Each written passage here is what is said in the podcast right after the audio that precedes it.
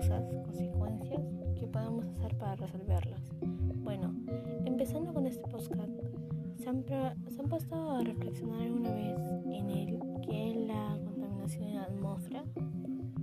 La contaminación del aire es una mezcla de partículas sólidas y gases en el aire.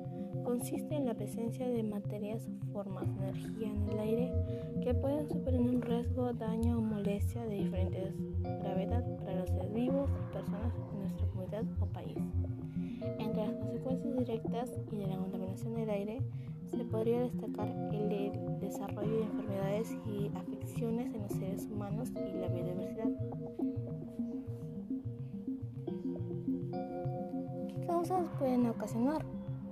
En los hogares es la quema de madera y combustibles fósiles o basados en biomasa para cocinar, calentar o iluminar. Alrededor de 3,8 millones de muertes prematuras son causadas por la contaminación del aire en los interiores cada año. La gran mayoría de ellas en el mundo en desarrollo. En la industria. Las centrales eléctricas que queman carbón son un emisor importante y las plantas con base de diésel son una preocupación creciente en las áreas desconectadas de la red. Entonces, en la industria, de igual manera, es muy peligrosa, porque en la industria se usan solventes de químicos y minerales que de igual forma contaminan el medio ambiente. Ahora, en el transporte. En el transporte hubo una creciente invasión de, transporte público, que es responsable casi de una cuarta parte de todas las emisiones de dióxido de carbono relacionadas con la energía. ¿A qué me refiero? Nos referimos a que en el transporte público se usa la mayor parte porque eh, ellos pasan ellos tienen dióxido de carbono en, los, en la gasolina, en lo que se use. Y pues a, llevar a tan larga distancia, por ejemplo, de un transcurso de una hora, de un viaje hasta otro, otro punto, claro que va a contaminar. Entonces, Alrededor de la mitad de las muertes por contaminación del aire se deben a las causas de emisiones de diésel. Ahora, en la, en la agricultura, el ganado que, produce metano y amoníaco, la quema de residuos agrícolas, las, emisiones de metano contribuyen a la formación de ozono a nivel del suelo causa el asma y otras enfermedades respiratorias. El metano también es un gas de efecto invernadero con un impacto hasta 34 veces más potente que el dióxido de carbono en un periodo de 100 años. Alrededor del 24% de todos los gases de efecto invernadero emitidos en el mundo provienen de la agricultura la civicultura y otros usos de la tierra. Entonces, de igual forma, en la agricultura tienen la mayor parte de contaminación porque en, las chacras, en los campos, las personas queman. Las personas queman para, para que esto produce que el, el acapado de ozono se vaya desinfectando, desintegrando. Y esto causa demasiadas enfermedades de igual hecho. Entonces, también tenemos los residuos. La quema de residuos a cielo abierto y los residuos orgánicos de los vertederos liberan de la atmósfera toxinas nocivas, furano, metano y material particulado como el carbono negro. Se estima que un 40% de los residuos de la quema en el aire libre, un problema que resulta más grave en regiones que están urbanizados y en países, países que están en desarrollo. La quema de igual forma se sigue practicando actualmente en diferentes tipos de sitios. Por ejemplo, mayormente se practica en los campos, como hablamos antes, porque de igual forma va a seguir quemándose también en las zonas urbanas, porque por la gran cantidad de personas que convivimos en comunidades, ciudades, distritos, siempre va a haber una, una fuente de contaminación y estas son, por así decirlo, las bolsas de basura, los plásticos, las botellas, residuos sólidos. Eh, como ahora pasamos un contexto de pandemia, los residuos de las mascarillas, etc. Bueno, después de haber escuchado esto, hay de por sí muchas consecuencias que nos trae.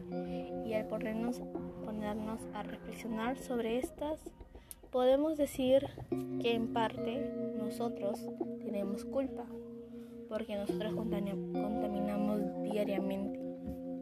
Por, la, por el uso de materias que tenemos en casa, que encontramos en supermercados, encontramos en tiendas cerca de casa. Así que nos hace responsables o causantes del uso mal de estos tipos de elementos. Podemos decir que nosotros, a pesar de ser los causantes y los la fuente principal de la contaminación del aire, podemos decir que nosotros también podemos hacer un cambio en nuestro país o ciudad o comunidad. ¿Con qué? Iniciando desde cero, iniciando desde un principio para ir siguiendo que las demás personas nos sigan. Podemos empezar con un pequeño árbol en el parque. Podemos empezar plantando en nuestra misma casa una pequeña maceta.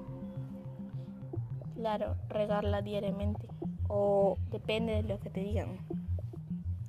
Podemos empezar reutilizando materiales como los plásticos, botellas que suponemos que siempre tomamos, las gaseosas, las bebidas. Entonces podemos empezar desde lo más mínimo hasta lo más alto. Y a lo más alto me refiero a continuar con estos hechos, con estas prácticas de mantener el orden en nuestro medio ambiente. Esto afecta demasiado en nuestra convivencia diariamente. Afecta porque si nosotros salimos a la calle, lo vemos un poco de desagrado, un, por así decirlo, el cielo ya no es como antes, el cielo brillante. Ahora vemos el cielo azul, un poco más triste, más gris. Pero el por qué, ¿por qué el cielo es un poco gris, así, de ese color?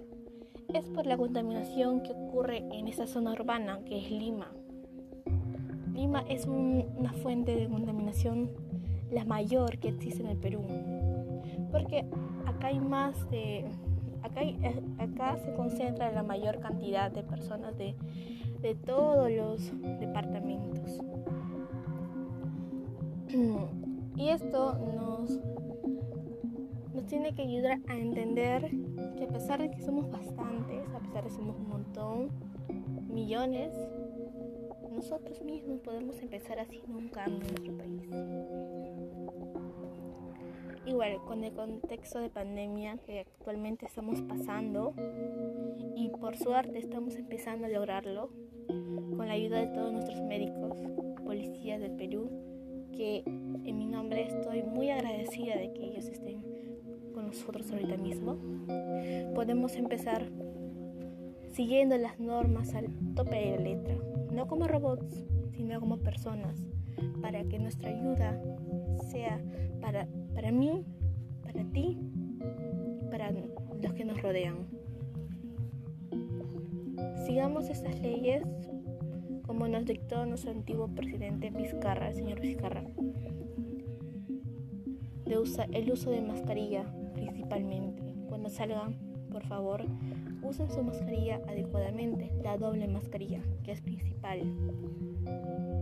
El uso de alcohol de manos, alcohol en gel, el protector facial que no debe faltar en ningún caso, para así protegernos nosotros y proteger a los demás, evitar otra crisis de pandemia que ya estamos pasando y saben todos que es muy fuerte todo esto. Para evitar eso hay que seguir las normas como humanos, como personas, como personas de corazón, que así somos los peruanos, personas de corazón. A pesar de que hay mucha delincuencia en todo nuestro país, seguimos siendo esas personas que fuimos algún día, unas personas de corazón. No por algo somos la mejor hinchada del mundo. Entonces, esto es lo que yo quiero decir. Una reflexión de todos nosotros para poder continuar estando en un Perú limpio. Así que no se olviden, sigamos todas estas normas y podemos empezar plantando. Lo más mínimo nos va a ayudar. Así que muchas gracias a todos los que están escuchando este, este podcast. Gracias, profesora Angélica Romero. Muchas gracias y un cordial saludo para todos ustedes. Espero que estén bien en casa. Con fuerza, vamos.